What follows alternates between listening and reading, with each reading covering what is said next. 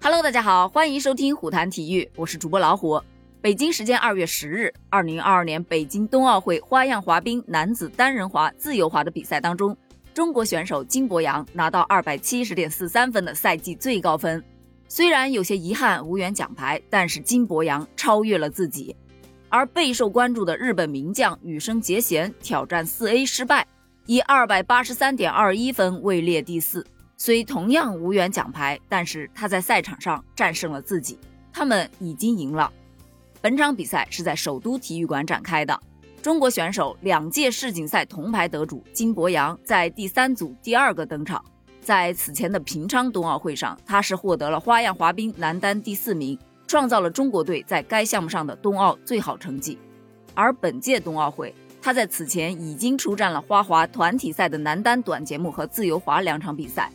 而本场金博洋的配乐选用的是《祈祷与舞曲》和《波莱罗舞曲》，在这充满神秘色彩的音乐声中，他以技术分九十七点二三分、节目内容分八十二点二二分，拿到了自由滑总分一百七十九点四五分，这也是金博洋在本赛季的最佳成绩。再加上短节目的九十点九八分，总成绩二百七十点四三分。至此，金博洋在北京冬奥会的比赛已经全部结束。从团体赛短节目、团体赛自由滑到个人赛短节目，再到今天，金博洋的表现可谓是步步高升。在全场的高呼声中，金博洋浴火重生了。比赛现场解说就说道：“金博洋战胜了金博洋，他真的太不容易了，已经非常棒了。”而最受大家期待的羽生结弦是在第三组的第五个登场，他也是该项目连续两届的冠军获得者。此前，他曾公开表示过会在自由滑中挑战超高难度的四 A，他没有食言，在开场的第一跳他就选择了四 A。虽然周数基本做足，但洛宾终究是没能控制住而跌倒在地，引起了全场的惊呼。这一跳对他随后的萨霍夫四周也带来了一些影响，但随后他更改了原定的技术动作，提高了自由滑的难度，整套演绎充满了感情，极富感染力。音乐停止之后，他还沉浸在其中，无法自拔。